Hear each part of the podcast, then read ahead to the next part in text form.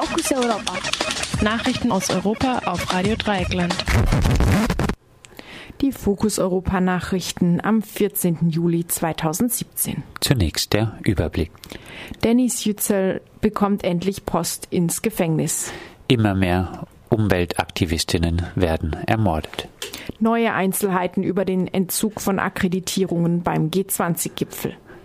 Dennis Yücel bekommt endlich Post ins Gefängnis. Fünf Monate nach seiner Inhaftierung bekommt der deutsch-türkische Journalist Dennis Yücel nun endlich die ersten Briefe ausgehändigt.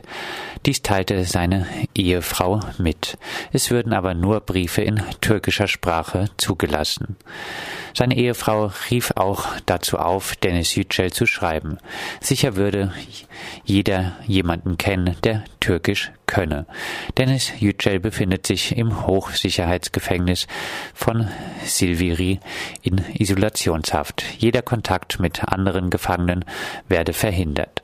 Dennis Yücel wird von der Staatsanwaltschaft wegen seiner Artikel in der Zeitung Die Welt Terrorismus vorgeworfen. Außerdem hat ihm der Staatspräsident Recep Tayyip Erdogan als deutschen Agenten bezeichnet. Yücel werde nicht freikommen, solange er Erdogan im Amt sei. Eine Anklageschrift liegt jedoch bisher noch nicht vor. Die deutsche Bundesregierung hat sich anfangs entschieden für die Freilassung Yücels eingesetzt. In letzter Zeit ist es darum aber sehr ruhig geworden. Seit Ende April sitzt auch die deutsche Journalistin Misale Tolu in der Türkei im Gefängnis. Immer mehr Umweltaktivistinnen werden ermordet. Nach einem Bericht der britischen Zeitung The Guardian werden weltweit immer mehr Umweltaktivistinnen ermordet. Im vergangenen Jahr sollen es 200 gewesen sein und in den ersten fünf Monaten dieses Jahres bereits 98. Nach Aussagen des Berichterstatters der UNO für Menschenrechte und Umweltfragen John Knox handelt es sich bei den Ermordeten häufig um Mitglieder indigener Völker. Eine Kultur der Straffreiheit habe es sich entwickelt. Zitat, jeder kann einen Verteidiger der Umwelt ermorden, ohne verfolgt zu werden, sagte Knox der, laut dem Guardian. Die Ermordeten hätten Interessen an Bergbau, Landwirtschaft, illegaler Abholzung und dem Bau von Staudämmen entgegengestanden.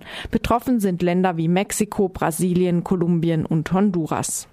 Neue Einzelheiten über den Entzug von Akkreditierung beim G20-Gipfel. Nach gemeinsamen Recherchen mit WDR und NDR nennt die Süddeutsche Zeitung neue Einzelheiten über den Entzug von Akkreditierung von Journalistinnen während des G20-Gipfels in Hamburg. Die Zeitung macht keine weiteren Angaben über ihre Quellen. Die Informationen können aber nur von Sicherheitsbezügen Behörden bzw. Politikern stammen, die wegen dieser Praxis in der Kritik stehen und sich mit dem Streuen von Informationen mutmaßlich verteidigen wollen. Demnach handelt es sich bei dem Vorgang um eine Art Panne. Circa 4800 JournalistInnen seien akkreditiert worden. Bei 32 von ihnen habe es jedoch Sicherheitsbedenken gegeben. Sie sollten von der Ausgabe von Poolkarten für spezielle Termine, bei denen sich sie sich in der Nähe von Spitzenpolitikern hätten aufhalten können, nicht berücksichtigt werden. Dieses System habe jedoch versagt. Außerdem habe der Verfassungsschutz während des Gipfels neue Erkenntnisse zu vier der Betroffenen mitgeteilt. Am Freitag kamen dann Meldungen über Aktionen gegen Gipfelteilnehmer bzw. deren Personal und Angehörige. Ein Konvoi der Saudis wurde gestoppt. Ein Reifen eines Fahrzeugs der kanadischen Delegation wurde zerstochen. Bei den US-Delegationen wurde eine Fahrzeugscheibe eingeschlagen und Melania Trump konnte aus Sicherheitsbedenken ihr Hotel nicht zur Hafenrundfahrt verlassen. Nach diesen Vorfällen, die nichts mit akkreditierten Journalistinnen zu tun hatten, habe man die Entscheidung getroffen, so zu handeln. Befürchtet wurde demonstrative Aktionen wie das Rufen von Parolen, das Hochhalten von Transparenten bei Pressekonferenzen. Die anonymen Quellen der Süddeutschen behaupten, Grundlage des Ausschlusses seien Verurteilungen wegen Straftaten wie Hausfriedensbruch, Nötigung und gefährliche Körperverletzung.